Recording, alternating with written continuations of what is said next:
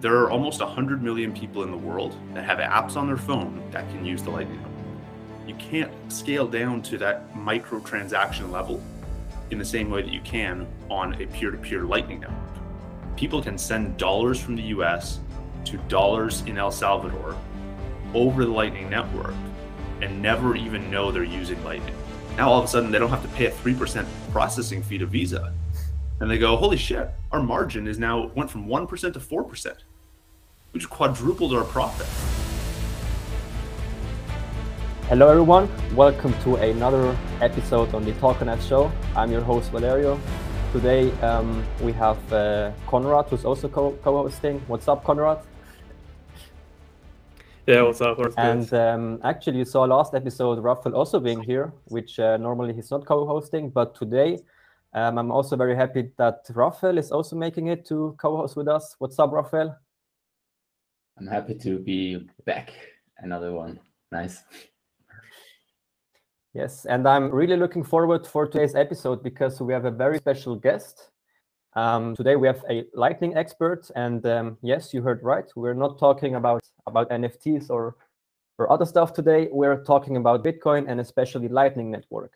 Today's guest also writes um, weekly blogs on on the on the Lightning topic and also runs his own Lightning podcast. I'm very very happy to have you here, Kevin Rooke. Thank you so much for taking the time and joining us. Thank you for having me. I'm excited to chat about Lightning. Yes. So, Kevin, let's get right started. Um, for anyone who doesn't know you yet and doesn't know what you do, could you give us a brief introduction about uh, who you are and, and what exactly you do? Yeah, sure. so, I've been in the crypto and Bitcoin space for a while now, four or five years maybe. Um, have basically worked in it uh, in various jobs as my only jobs I've ever had. Um, so, uh, I, have had a bit of a background in watching the Lightning Network develop since early 2018, hearing about it, um, watching it kind of from the sidelines for most of the last few years. And then just in the last year, it was actually around this time last year uh, at the Bitcoin 2021 conference, where Jack Mallers um, came up on stage and announced this El Salvador Bitcoin law uh, going into effect and uh, I was I was tuning into uh, the Lightning Network growth charts as well, and watching capacity tick up and start to tick up faster and faster and faster. And I was I was really trying to understand exactly why people were using this. And so I went down the rabbit hole on Lightning about a year ago. And I discovered that this is kind of going to be this next payment layer for Bitcoin. And it, it really has advantages that no other blockchain, including Bitcoin's blockchain, can um, compete with. Um, and so, so based on that, I, I decided I'm going to focus entirely on Lightning. Um, and the way I'm focusing on that now is I, I do some writing on Lightning. I have a Lightning podcast, and I invest in Lightning companies. So those are kind of my three um, focus points right now. Yeah. Okay, so maybe for the beginning, for people like me who watch it and have no idea what Lightning exactly is, you briefly touched on it right now, but um, how would you explain it? Like, how does it work, and what are the the practical benefits in the everyday life that this technology or blockchain um, has for people? Sure, sure. So I think I'm going to split that up because I think for for the everyday person, the how it works is maybe maybe interesting for for technical users but i don't think they're ever going to even need to know that just the same way that that no one knows how the internet works today. Like very few people do. Um, but for for the like power users or technical users basically it's a system of uh, payment channels. So look at us four here. We could have payment channels between each other. I could have a payment channel to conrad but if i want to send raphael money uh, I have to go through Conrad to Raphael unless I have a payment channel with Raphael, right? And everyone everyone here can have payment channels to a different set of users, and they enable money to flow through the network. Um, the idea here with Lightning is, or, or one of the key innovations is that you can send money in any denomination, down to a SAT. So a, a SAT today is a uh, I believe it's 5% of one penny. So it's a, an amount that's so far, so much, and you can send less than that. Um, you can send amounts that are way too small to be supported by fiat payment rails, or you can send amounts that are able to be supported by fiat payment rails, but they're they're instant and they're free, basically. Um, if I have a direct channel to anyone on the network, I never have to pay any fees. If I have to go through a few participants on the network to get to my end destination, um, I may incur some small fees along the way, but those fees are have zero fixed cost. They have a variable cost. Um, depends on how much I'm trying to send, but the, the the key is that there's an elimination of a fixed cost and it's instant. So every payment we do today is a has a fixed fee associated with it. You know, when was the last time you made a credit card payment for 10 cents or 50 cents? Yeah. It never happens. And the reason it never happens is because every credit card payment that's process has a fee rate of 2.9% plus 30 cents. And it's that 30 cents that gets really ugly when you're talking about small payments. Yeah. As you know, a $10 payment um, has a fee of well, let's let's do it this way. One what's a one dollar payment at 2.9% plus 30 cents? You're losing 33%. Your 2.9% plus your 30 cents is now 30% of a dollar. So 33% of that payment goes to the payment processor. Now that obviously scales up. It, gets better as you go higher. So that's why you see payments at $10, $100, $1,000 done on credit cards. It's fine. But when you're talking about smaller payments, it just doesn't work. Um, and then you get into the issue of fragmented payment systems that are closed. You have you guys in Europe have one payment system. I have a different payment system in Canada. My payment system that I use in Canada, we have a, a bank system called uh, Interac e-transfers. That works between Canadian banks, and and I can generally send money to anyone for about a dollar or two. It's it's close to free. It's not quite instant, but it's kind of close. You can do it in like half an hour. But I can't send that money to you guys, and you can't send money to me through your system. Um, so everyone has these fragmented systems, um, often locked by KYC. There's restrictions on when you can use it, how much you can send. Um, there's often there's often uh, minimum limits. You have to spend at least this amount. Uh, it's it's just a very restricted.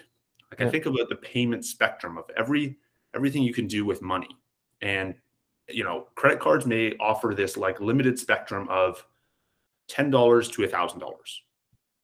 A wire transfer may offer a spectrum of like, you know, you wouldn't do a wire transfer less than maybe a thousand dollars, and you could go up to maybe a million dollars or a few million dollars uh, any higher than that, and your bank starts wondering why you're sending millions of dollars. Um, you, you, have all these different, uh, every different payment method has its own little spectrum. Cash, physical cash, you might do down to a penny, but you're probably not going to be walking around with more than like a thousand bucks of physical cash in your pocket. You just don't want that issue to, to have to deal with. Um, so every single payment has their own little spectrum. Bitcoin now has a spectrum that goes from 0.000001 cents to billions of dollars. It goes across the entire spectrum. You can now send any amount of value to anyone in the world at any moment for basically, you know, a, a very marginal uh, variable rate. So t- typically that's like about half a percent or something. But it's half a percent if you're sending a billion dollars and half a percent if you're sending a penny which it kind of it, it separates itself from not only fiat payment methods, but with the Lightning Network, it separates itself from crypto payment methods, where you can't use any other network to settle. You know, some of the smaller networks say, "Oh, look, we have instant settlement, we have no fees." Well, they also have no users and they have no liquidity, so you can't send your billions of dollars. You can't send hundreds of millions of dollars. You can't settle that amount. Then you talk about some of the busier networks.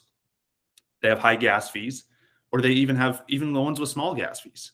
They're, the fees are often fixed. You can't scale down to that micro transaction level in the same way that you can on a peer-to-peer Lightning network. Yep. Um, so that's kind of the high level of how the Lightning network works and why I think it might be uh, a really interesting innovation. Okay, and Yep. how how does someone access that? Like, is there apps? How do you, as an everyday person, get access to that and use that? Yeah, so this is actually one of the most underappreciated aspects of the Lightning Network. Right now, there are almost 100 million people in the world that have apps on their phone that can use the Lightning Network. And almost no one recognizes it. Now, 70 million of those are Cash App users. Cash App has recently integrated the Lightning Network. So anyone can send and receive on, on Lightning through Cash App. And there are about 70 million people. Uh, most of those are in the US. Um, you have Chivo in El Salvador, has 4 million users. All Wow. of them can now access, use Lightning Network as they wish. Strike is a service in the US. I don't know how many users they have, but they they're the kind of remittance rails being used. Uh, one of their first use cases was sending money back and forth between US and El Salvador citizens. Um, you have Paxful.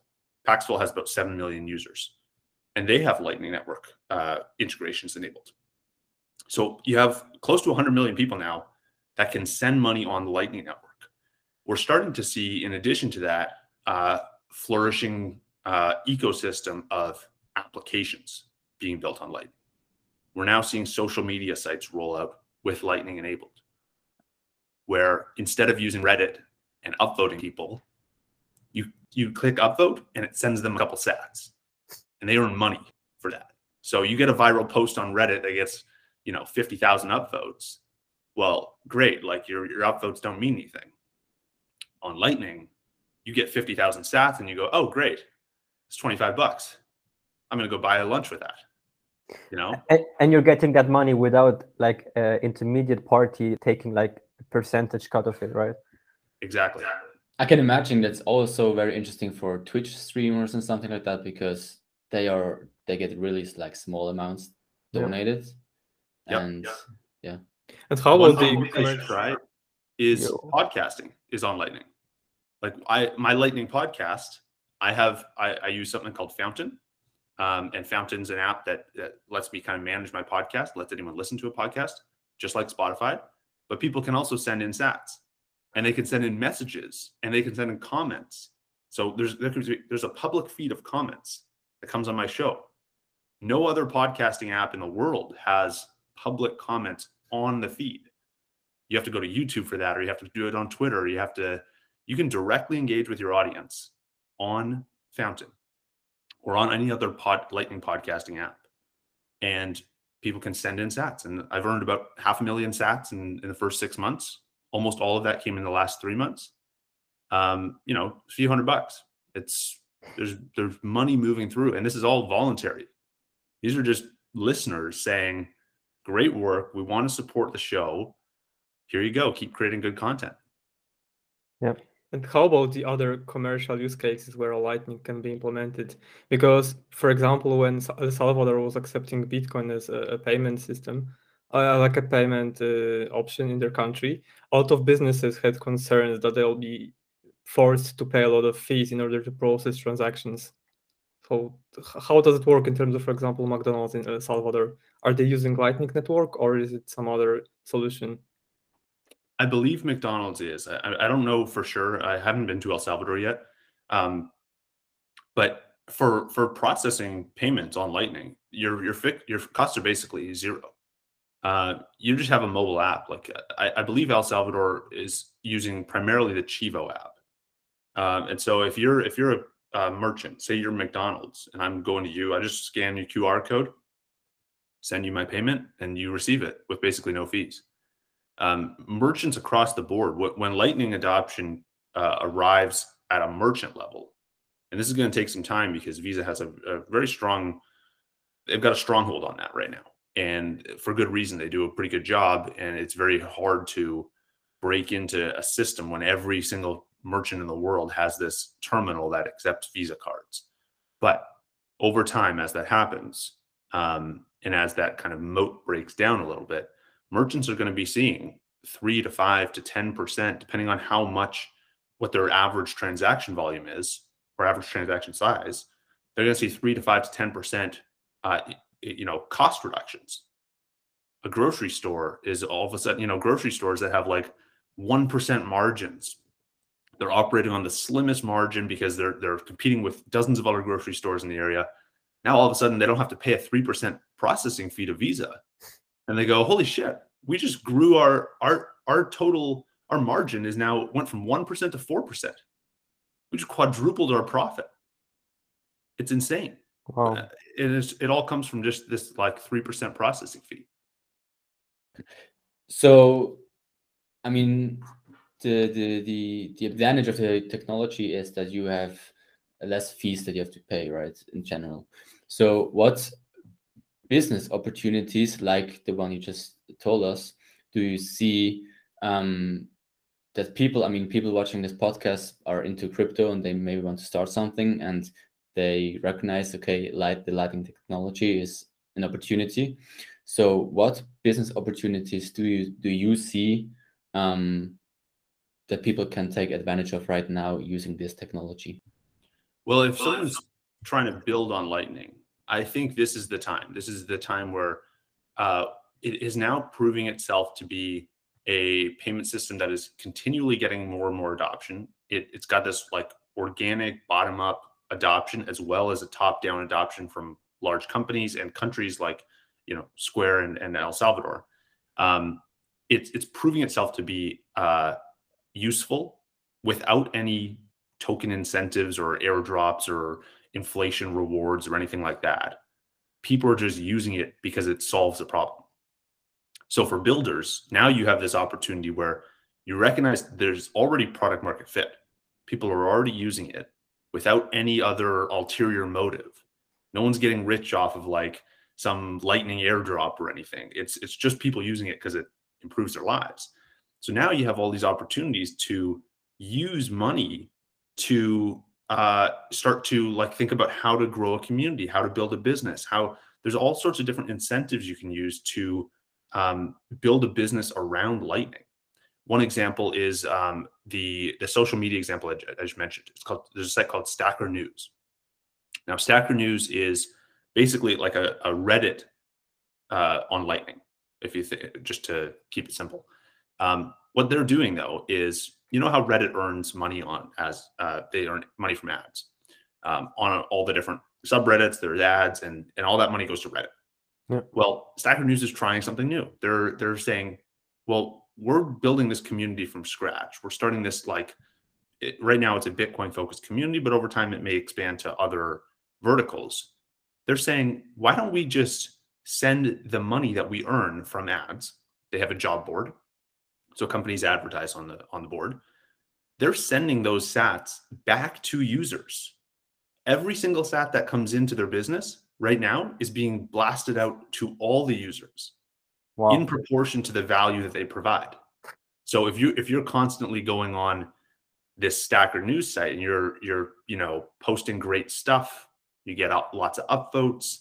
Um, you guys may post a link to this podcast and may get some upvotes, and all of a sudden you get some sats. Well, you're you're also getting uh, a trust score on the site. Your your ranking on the site is rising, and every day the the revenue that comes in from the site, you're now going to get more of it. And as you continue to create more and more content, uh, you get a larger and larger share. Now, if you if you say I'm going to create bad content, I'm just going to like be a troll or I'm going to like spam the board or whatever. Well, there's a one sat fee to post, so you're going to lose money as you try and spam, and then you're not going to get any trust and you're not going to get any share of the revenue. So they're trying some new. This is one example of of a business that's trying a new model to grow a community around Lightning. Uh, and, and there's going to be tons of these. These are these are just it's a totally new way to monetize a community um, because you can now use Lightning and send money in any denomination. You know, you can onboard people in brand new ways that were just never possible before in Web two. So basically, like with the social media apps right now, I mean, you if you're on Instagram, you're selling your attention for free to Facebook or Meta, and they resell it to their advertisers. And now basically they build a platform where you can make money just by being on the platform and producing content and so on, right? Hundred percent. Yeah. I mean, like look at like Facebook right now. Um, I believe in the last year, I was just looking at the numbers a while ago. In the last year in North America, do you, do you know how much Facebook earns from the average North American user Per year day? per year? Yeah. So in the last 12 months. I'm just take, taking a wild guess. I have no idea. Uh, 500 bucks. Not quite. It's over a hundred dollars, but it's over a hundred dollars for a product that's free. Yeah. So, and this is just the average user. There's, uh, there, I'm sure there are users that are making Facebook 500 bucks, but uh, on average, it's it's about I think it's about one to 200, um, and it's for a product that's free. So Facebook is earning this money, comes into Facebook, and Facebook says, "Okay, screw you. You you're not getting any of it. We're keeping it all." And to be fair, like there was never a good system for them, even if they wanted to there was never a good system in place for them to distribute that money in very tiny amounts instantly. It, it didn't make sense. Yeah. Yeah. Um, YouTube uh, sends some of that money back, but they send it back in. You know, if you're on YouTube, you have a hundred dollar minimum threshold you have to hit uh, to get ad revenue. Some for some people that takes months, and if that takes months, you're not getting your money for like a hundred days, and then you get a hundred dollars blasted into your bank account. Um, so that's their way around that. Uh, it's not ideal though. It's not instant and it's not in any amount. And it's only for creators on YouTube. Um, you're not getting, you know, no one's getting paid on YouTube for watching an ad. Um, and uh, you know, that's something that's not possible on uh, on Lightning. I mean, imagine posting a reel on Instagram, it goes viral, and as it goes viral, you're getting money on your bank account, on Yeah. your like uh, Lightning account. That's hundred percent. I think Yeah. Brave allows something like this, where you have BAT tokens and you can just donate them to Twitter uh, creators, and some other platforms allow this as well. So I think Yeah. it's kind of similar about what you're saying. Like with Lightning, it's just way better and more efficient, I guess. Yeah, on Lightning, what you're you're using the money that everyone has already recognized is the soundest form of money on the planet. It's like it's the money that people are. It's the money that Mike that Michael Saylor is buying billions of dollars of. You get the same money. It's not like you have to get money in some other token or some other like thing that you eventually convert back into Bitcoin. Yeah. It's like right from the get go, you're earning the best money available, um, which I think is a really important uh, addition there. I think that that's the key difference to Twitch. No, I'm, I'm not familiar about Twitch, but aren't you like uh, getting paid in some Twitch tokens or something, Conrad?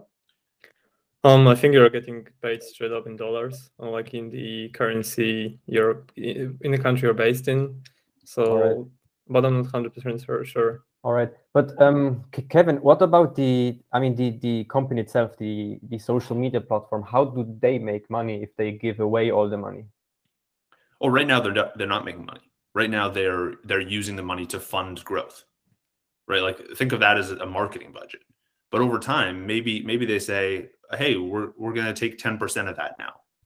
Uh, Ninety percent is still going to users, but maybe we take a ten percent cut. I mean, like YouTube today takes a uh, 45% cut on creator earnings. Uh, so even if they say, hey, we're going to take 10%, uh, they're a much, uh, you know, less intrusive version of YouTube. Um, or, you know, I don't, I don't know, you know, Reddit takes 100%, right? So, Okay, but what if, for example, YouTube increase the amount of money you make? So let's say that they would uh, raise the percentage to 90%. So they will be like straight competitors to the platforms being built on Lightning Network. Wouldn't be like a big threat for them? Because in the end, these companies have to make money somehow in order to just survive because people want to work for free. yeah, so like I- as you said, at some point they'll have to gain some percentage of the revenue. And don't you think that just like big social media apps can give more money to people while they're still maintain their I don't know five or ten percent? I don't think anyone at YouTube will ever greenlight uh, the objective of like dropping revenue by like if you if you use this example of 90% goes to creators, that means YouTube's revenue goes from 45% of earnings to 10%. Wow. When you talk about the scale of billions of dollars, these businesses are not built to accommodate a multi-billion dollar loss, a permanent loss. It's like them shooting themselves in the foot. there's no way they they pass that kind of motion to drop their revenue um, in that way just to kind of uh, preemptively get ahead of competition. So, So I think, I think a lot of the innovation happens has to come from smaller companies. Over time, they're going to have to take a cut. Every business needs to make money. Um, that's that's hasn't changed for sure. Um, but this is just a, this is a new mechanism to get people on board and get people excited and get people interested. Um, you know, all the all the mechanisms that were used back when Facebook and Google and YouTube were launching in the early days. Those tools now you can't you can't compete against Facebook by trying to do what Facebook did 20 years ago. That ship has sailed. Facebook's got this network effect. You have Yeah. to try some new mechanism to get new users. Um, and paying them directly, I think, is going to be one of them. I think that's going to be a new way you can get users on board. And we're seeing this with with other exchanges and applications as well. Um, there's a, there's an exchange in Canada called ShakePay Sh- that they pay you every time you shake your phone, Bitcoin. Um, that's a tool they're using to grow their user base. Wait, what? Yeah, you shake your phone, and every day you shake a little. You shake. If you shake twice in a row, you get a little bit more the next day. If you shake three days in a row, you get a little bit more the next day. If you forget to shake one day, you drop back down to the first day, and you get that smaller amount. Um, every day, you just shake your phone. How much do you get though? Uh, I've earned uh, 3.5 million sats. Really? So 1500 bucks or something like that. They, they 1,000 make per For phone? there are shaking people your who phone. have made thousands of dollars from shaking their phone. What? Wow, that's incredible. And that's that's a tool, you know, like for them, it, it makes sense because because you you can only access it if you refer a friend or you be, have been referred by a friend. So it rapidly Oh. spreads word of mouth. Wow. They Yep. pay out people, but they also get new customers. Yep. They now have a million users in a country of 30 million. You know, for a Bitcoin. Okay. And what do they sell? Like because they can't be just giving away money forever. Well, they're a Bitcoin exchange. Oh, right, right. So, so they're actually, and since you know Okay. they're a, a like profitable business, they're doing like really well. Um, you know, they're yeah, they're one of Canada's largest exchanges. I mean, it makes sense, but from what I'm seeing, it's also like a different way of promoting your product. For example, instead of paying influencers. So for for example, I know that mobile apps have very high cost per acquisition for like a player. They are willing to pay up to even 400 or 300 dollars per user. But instead of giving this money to like a big YouTube channel, they could be giving this money directly to people, which is basically, I think, what you're what you just said with shaking your phone, etc. So they could also pay like a big Twitter influencer a few K or like 10K for a post. But instead they're splitting the money and giving away to particular people. Yeah, yeah. I mean, this is just it enables Lightning enables new ways to to monetize communities, to um, send money between people. Um, this is one example, like these these kind of growth hacks, or you know what have you, like for for growing applications. Like that's one example of what Lightning can do. Um, but there's many more that that don't even involve um, you know growth hacks or anything. Like there's there's people who are earning right now for um, uh, like identifying things. You know, Google captchas. Yeah. People. So Google is using that data to train their machine learning models, right? They're saying, "Oh, you identified this as a boat, therefore Google is now, you know, in all their, you know, prototype cars they're working on. Anytime they see that boat, they're going to know, oh, that's a boat, right? Um, but you're doing that for free right now.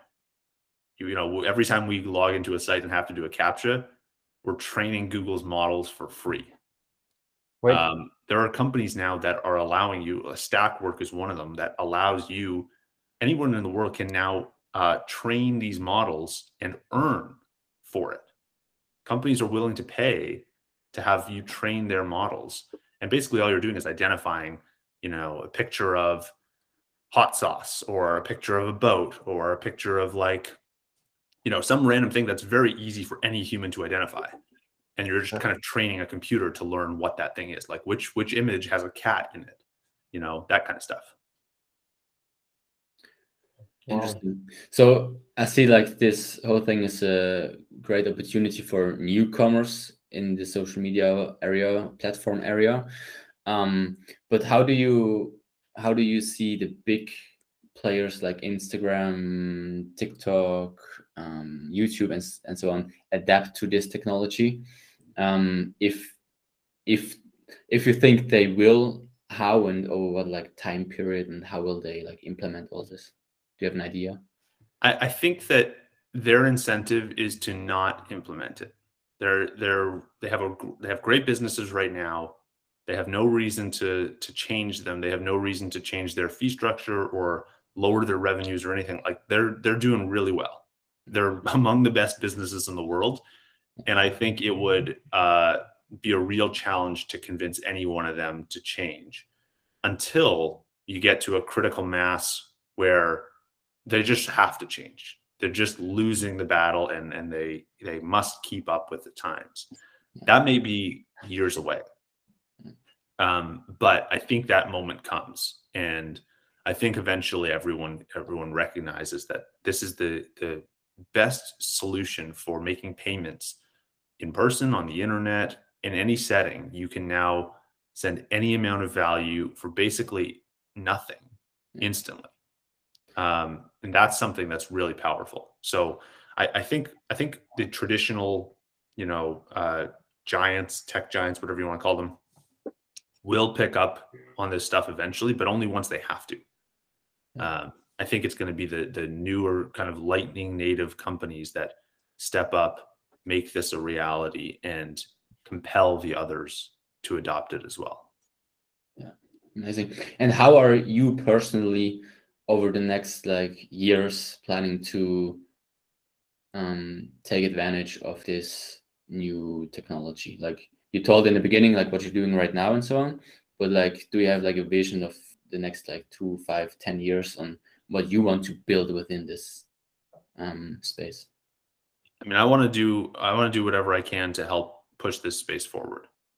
For me like right now the the highest leverage things i think i can do is creating content and investing in lightning companies and helping them actually like helping do product design helping give feedback helping introduce them to other people in the lightning space um, really hands on and just trying to be that um, support system that that early stage founders can use to um, help get some traction and get get their business off the ground.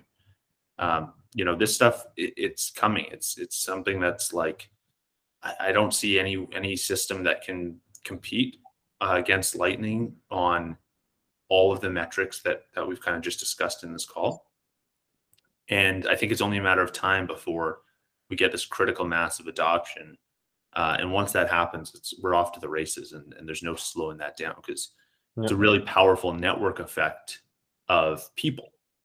You know, and this is one of the the differentiators between Lightning and many other uh, blockchains and layer two solutions and things like that is a lot of the a lot of the other crypto stuff is um, a network effect of capital, not a network effect of people.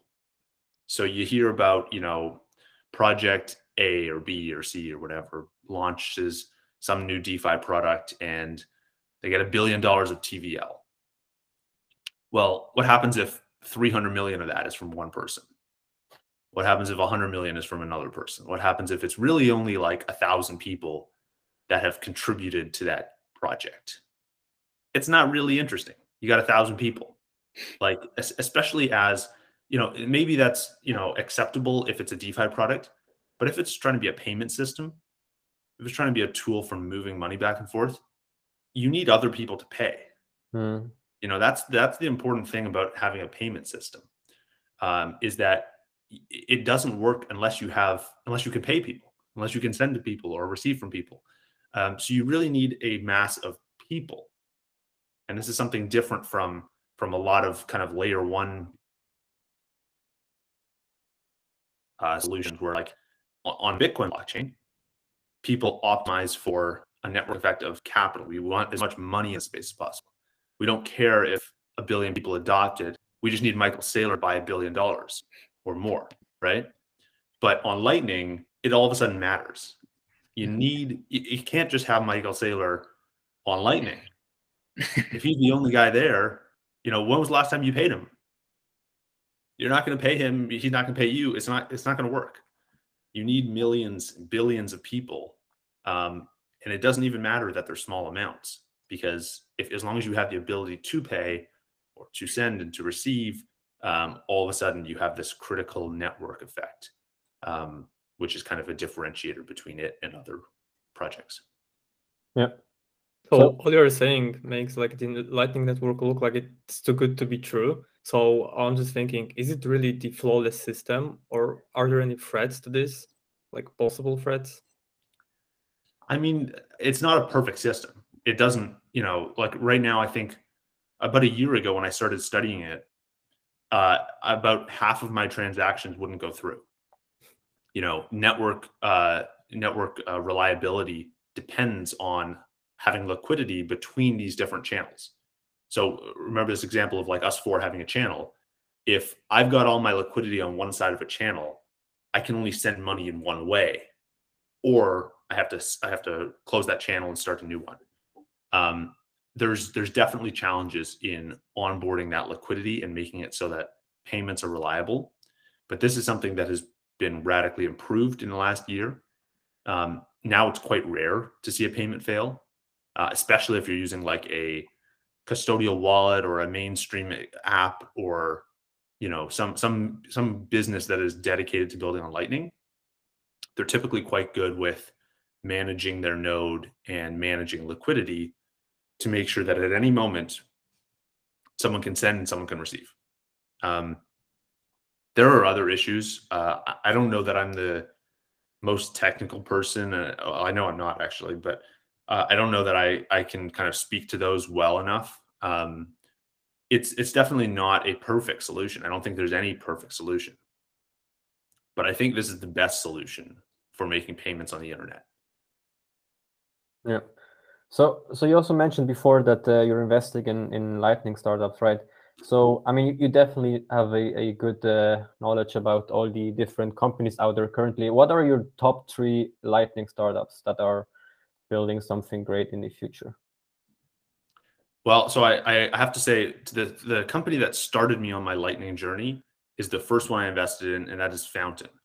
Uh, they are a uh, the lightning podcast company that I mentioned, and I actually started my lightning podcast as an investor. I, I decided I'm going to try and start on this platform and see how it works, see if it, it actually works, and it did, and it still does, and every month is you know higher and higher earnings and sats, and it's just like it's snowballing here.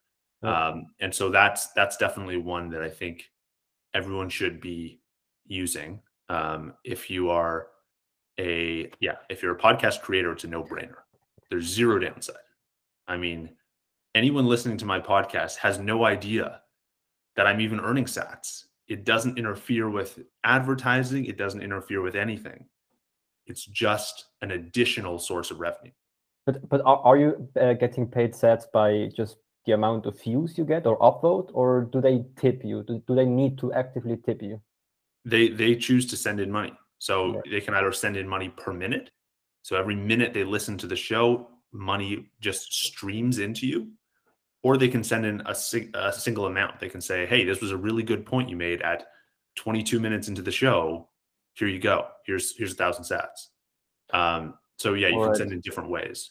So it's it's not that for example we have our podcast on youtube um one of the platforms. It's not that we can just like set a our strike um link in in the youtube description box and they can like because they're also actively choosing to tip us something via the strike platform but you're also saying that there's the possibility that they can pay instantly by the amount of time they're watching Yeah, yeah. So so if you have a strike link, you can you can accept payments, but you can't. I don't believe you can accept messages, and uh, you you wouldn't be able to accept like real time as they listen payments. Um, that would be something you'd use. You'd probably use Fountain for. all right Yeah, but yeah. Any, any podcaster could set that up. It's I mean- I mean, problem. afterwards you will need to help us to get one i mean to get us on on absolutely, 100% well. Um, and uh, and, and there's a really cool feature that um, you know uh, is is right now in production, but I think is going to get a lot better. And uh, one one thing that I'm seeing some podcasters do is when you have multiple hosts like this, and even when you have guests, you can set splits in the show so that anytime someone sends money, it instantly blasts out to the three of you. Maybe you all get equal amounts. Maybe on the next episode, one of you doesn't come on as a co-host. There's only two co-hosts. Then it can be 50% on that specific episode. And if someone comes back to the previous episode, still blasts out to all three of you. Then if you have a podcast producer, you can say, hey, podcast producer, you know, I want you to make some money when we make money. I want you to do well when we do well. You're going to get 5% or 10% or 20% of every show earning. Um, you, you can bring on guests and say, hey, guests, you know, you're, you're contributing value to this show. You get to earn 10% and all of a sudden you can have like a, an entire ecosystem of people that are incentivized to create a better show um, because they're actually getting the money for it and they can instantly get it. it. It's not like you know all the money goes into one account and then you have to manually distribute it to a yeah. bunch of people. It blasts out automatically. Um, so that's, that's really already cool. happening, or that's already happening. It's going to get a lot easier though. Right now, you have to have node addresses and stuff like that, but in in the coming weeks it'll be a lot easier to set that up it'll be right. a very instant process what's the name uh, so this is all done on fountain oh yeah and so my question would be how do you find these platforms? Because like obviously when someone is an early adopter there's a huge possibility to earn a lot. So how do you actually go about finding these projects that are actively being built on lightning? Yeah uh, i mean the lightning community is pretty small right now and it's quite um, everyone's really supportive, and so everyone's sharing new projects all the time. Um, I would say, you know, for keeping up with new innovation in Lightning, you'd probably want to, you know, the Stacker news site I mentioned is like a Reddit. That's probably the place to go because it it's it's kind of like the front page of Bitcoin news. So anyone launching a new company or anyone launching a new product is going to be on there, um, and you'll kind of see what what ends up on the top of the pages. Uh, but yeah, right now there, there's dozens of companies building in Lightning, uh, maybe hundreds. Um, really, like we're getting we're getting many competitors show up in all the different verticals right now, uh, and it's still very very early. But it's exciting to see how many people are starting to innovate on Bitcoin. Um, when you know the the the mainstream narrative for the last few years has been, you know, you can't build anything on Bitcoin. It's like a digital rock or something, right?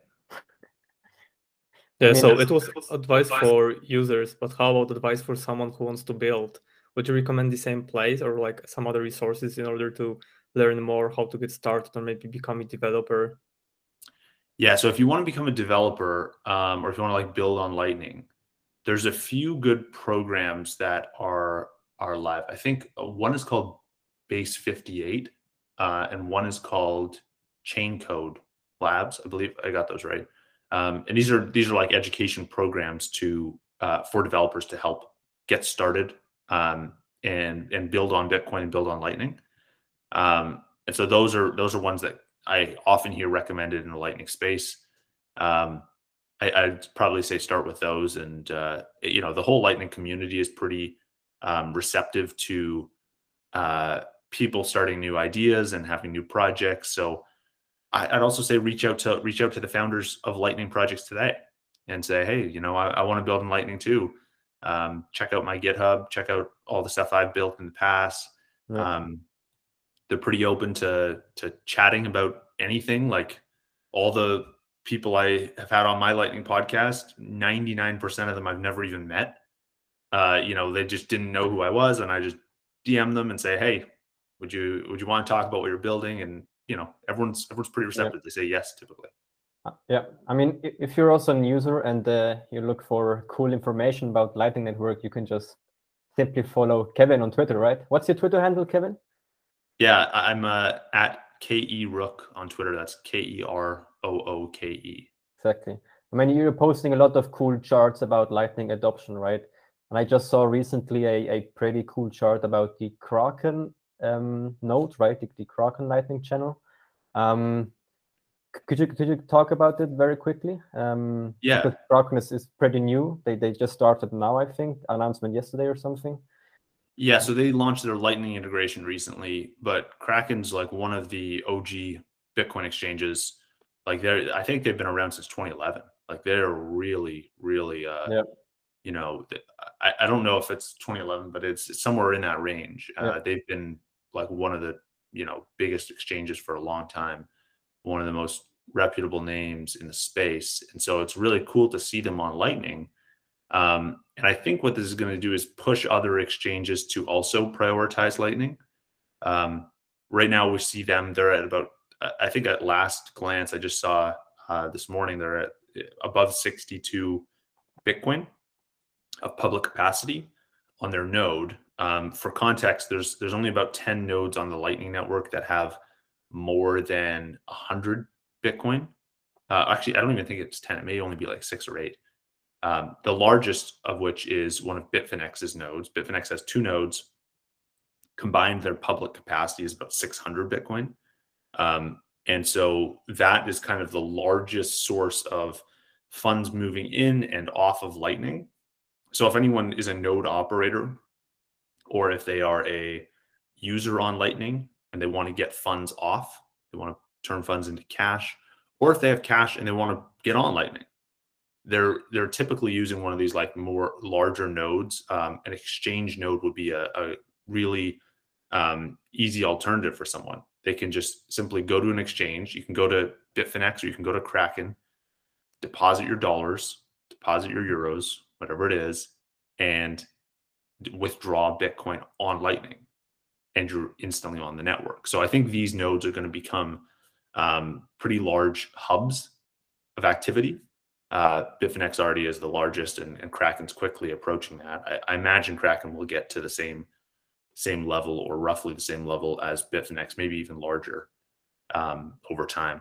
But it, it's cool to see because now all of a sudden, Kraken has their millions of users that now have access to Lightning too. And so with every additional exchange or market participant that comes on board, you you grow the number of people that have access to Lightning. Yeah. And you know, we're yeah, as I said before, we're quickly approaching 100 million. Um, you know, the next time that you hear a big company announcing they're integrating Lightning, or Coinbase integrates Lightning, or Binance, or anyone like that, like the pie just keeps getting bigger and bigger, and that is now an addressable market for developers developers can come in and say, hey, now I have this, now I have this group of 100 million people that I can now target. I can build for them because they all have access to the Lightning Network. So I think that's really cool. Yeah. I mean, Kraken implementing uh, Lightning is very, very huge. As you said, one of the OG exchanges. Um, but to be honest, I, I, was a little surprised because I expected something like Binance or Coinbase to implement it first because, um, I mean, they're, they're very smart guys and for example, also the the NFTs and stuff. Coinbase and Binance were one of the first exchanges to have like the a, a whole section on NFTs, um, which Kraken I think has not even implemented yet. But um, but yeah, I'm, I'm also looking forward to to other exchanges uh, implementing Lightning solutions. Raphael, do you have another question? I think. Um, not directly to that subject, but maybe I would like to dive a little bit in your background. Um, like you, you told us that or wait a second, Conrad and Valerio, do you have a question about what about this topic right now? No, no, you can go on. Okay. Um, so you told us that you fully started to focus on Lightning like a year ago. Is that right?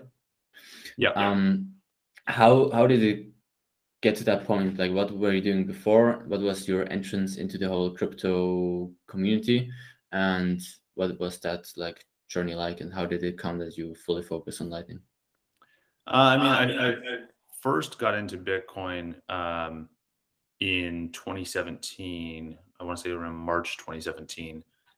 Uh, and I, I had I had met a guy who was a professional poker player at college. He was, um, you know, just really, really smart guy, and I kind of knew. I, I didn't know what he was talking about half the time, but I was just always in the back of my head. I was like, I got to keep up with this guy. I gotta gotta keep tabs on him. He's he's on to something and he was talking about Bitcoin. He was talking about making all this money playing poker, and he was making the money in Bitcoin. And so I'm like, I don't really know how to play poker very well, I don't even know what the word Bitcoin means.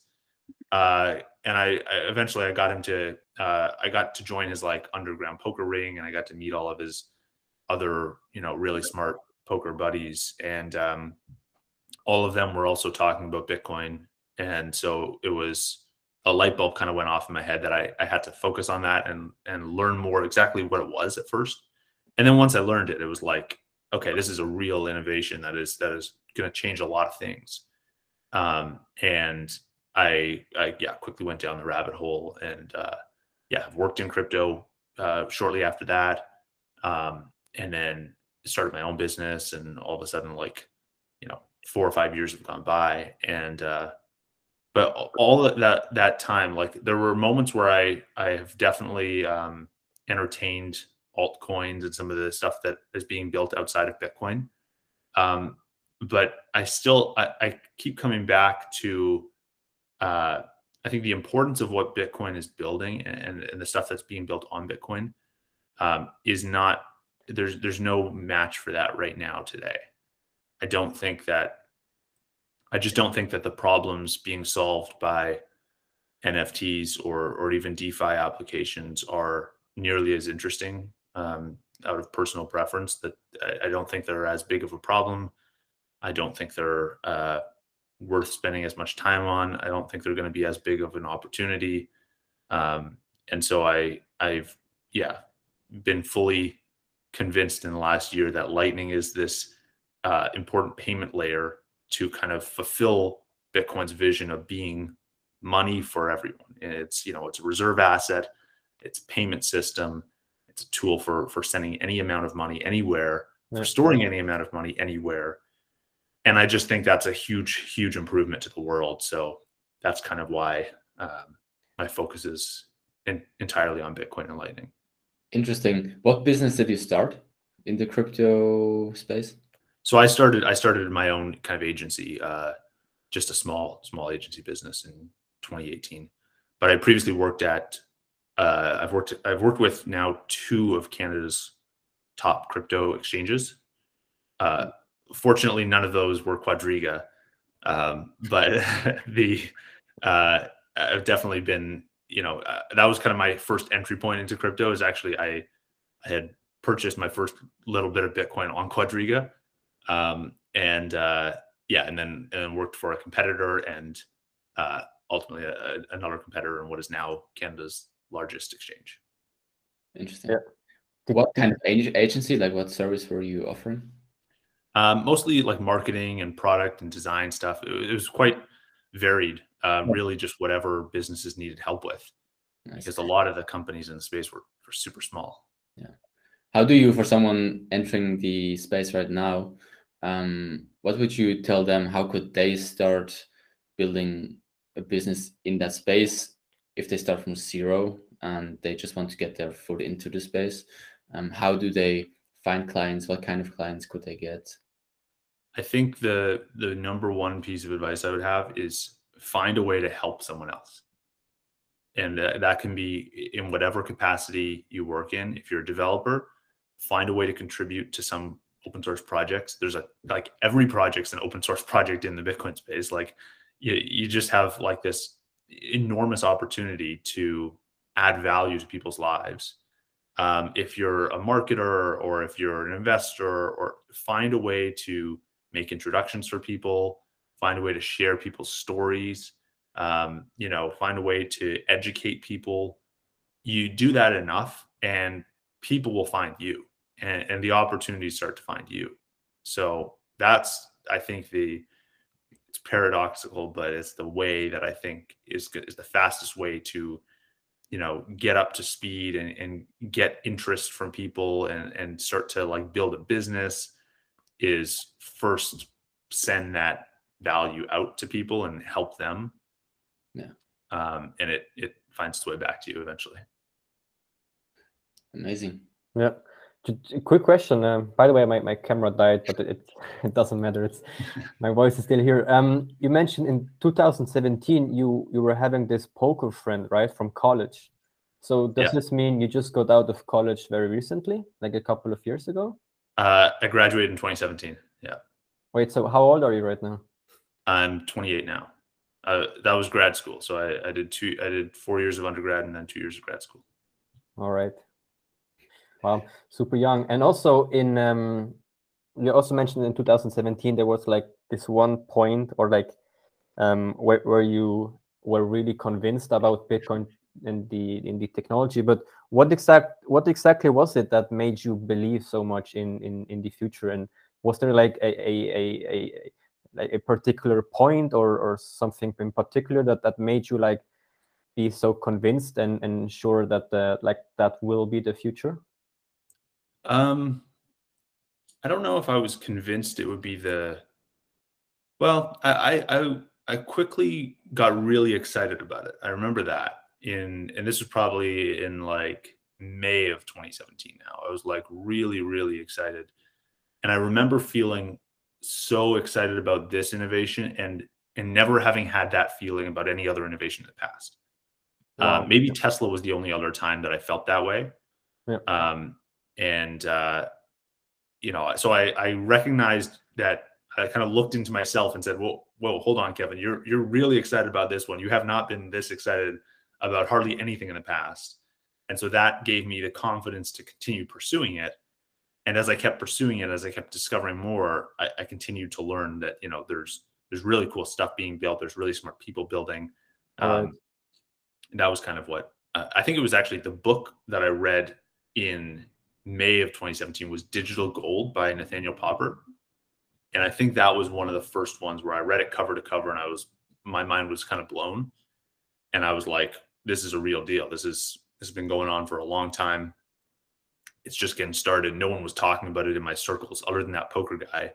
Like I had just finished uh, uh, an MBA yep. in business school. Like I, no one ever mentioned the word Bitcoin once. No one and I, you know, this is an MBA. You're supposed to be like paying a lot of money for like a, you know, an introduction into business and to to you know hopefully get like a strong education of the business space. And like no one said the word Bitcoin once, and that's such a it's going to be such a key part of business moving forward. So, you know, I felt like I was early at that point. Yeah. Would you say that university helped you somehow, somehow with like in your whole career in terms of Bitcoin and Lightning Network? Um, I don't know that it had a direct. I don't know that my classes helped at all. I would say that that no, they like.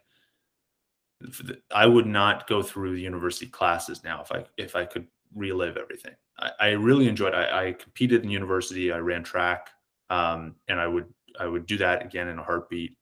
Um, obviously, you meet a lot of great friends and people at university. That's great too.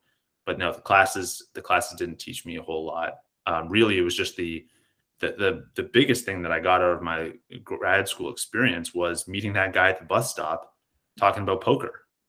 I never met the guy. Like we just saw each other at a bus stop and we only started talking because the bus was late.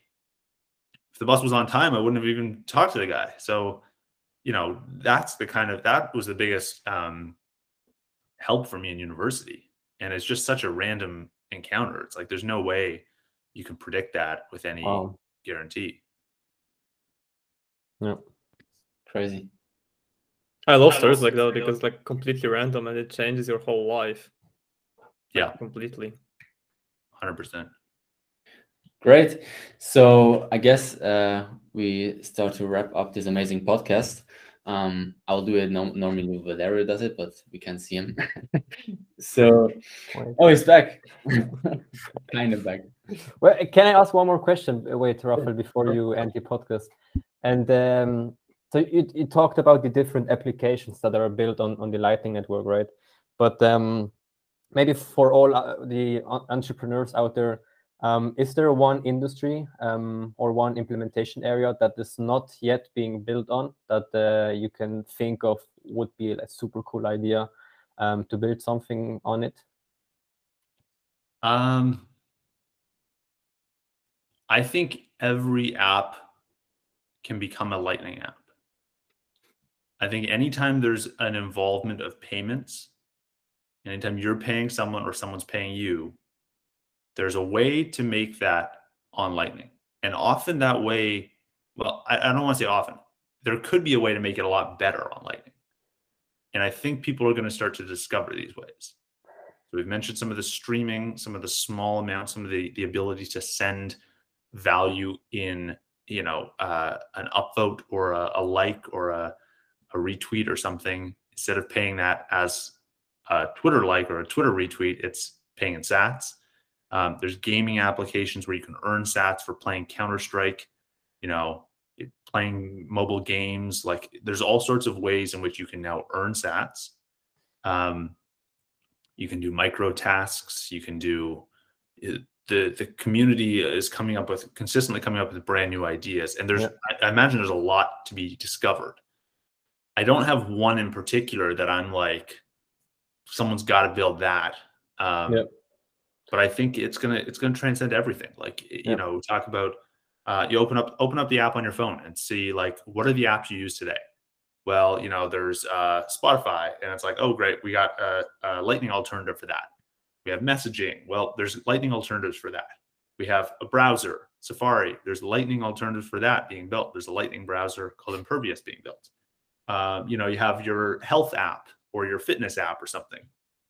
I hope one day there's a Lightning app for that. Um, you know, where you can you can earn money for staying fit.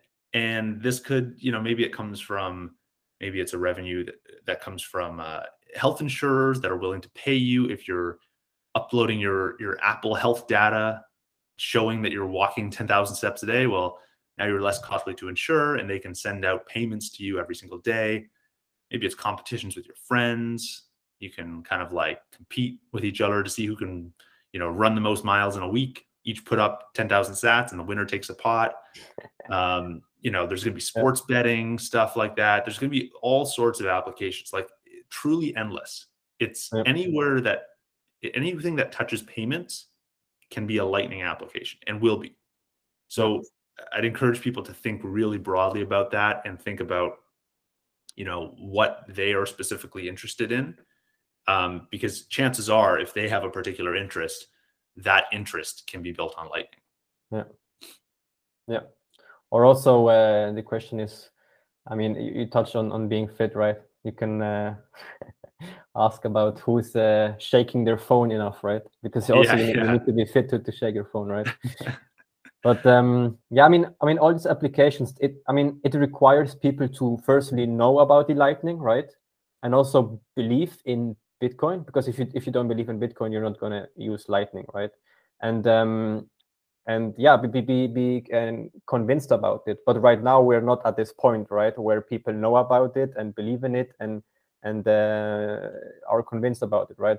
What do you think needs to happen that we reach such a tipping point where where people actually know about it and are also and also believe in it, right? Yeah. So so what you described is kind of the the way that I'm sure all of us got into crypto. It's like we first study it, we first learn about what it is, then we go buy some, then we start to learn how to secure it, then we like, you know, on Lightning you learn how to move it to Lightning, then you learn how to spend it, and it's a very painful process all the way through. It takes years of of learning and studying and you know we spend our lives doing this. And this is like uh not the way that most people are going to you know be introduced. I think i think right now there are lightning applications that people can get onboarded to especially gaming. Gaming is one where you don't ever have to fund an account with anything. You can just start earning without even knowing what Lightning is, without even knowing what sats are or what Bitcoin is, all you know is you're earning money. And that can onboard people without them ever knowing about Lightning. Talk about remittances like with Strike. People can can send dollars from the US to dollars in El Salvador over the Lightning network and never even know they're using Lightning. So I think that is going to be a big driver of activity moving forward is that people are going to start using it without even knowing they're using it or without ever having to you know understand it right? Like that's that's eventually we got to that point in the internet where you just kind of set up your computer you turn it on and oh you got internet access. You didn't have to go through this like mind numbing process of of figuring out how the internet worked beforehand and like it, it just works uh, you open up your your iphone and day one it just works so i think that's going to start to become a, a, prominent way people will be onboarded um, is through earning and often earning without even knowing that they're using Bitcoin or Lightning. Yeah. All right. Thank you very much. Raphael, you can do the wrap up if you want. I mean, it was uh, great talking to you, uh, getting to know you, uh, talking about these subjects. Well, it was very interesting for me because I had no idea what Lightning was before. Um, and I feel like you gave me a good understanding. And um, yeah, thank you for joining. Thank you for being on. And I'm looking forward to following whatever you're doing in the future. Yep. Yeah, thanks for having me on. Right. Thank you Uh, for your time. thank you very much, Kevin, and uh, have a good one. Sounds good. Thanks so much, guys. Take care. Good one. Bye-bye. Bye. Bye.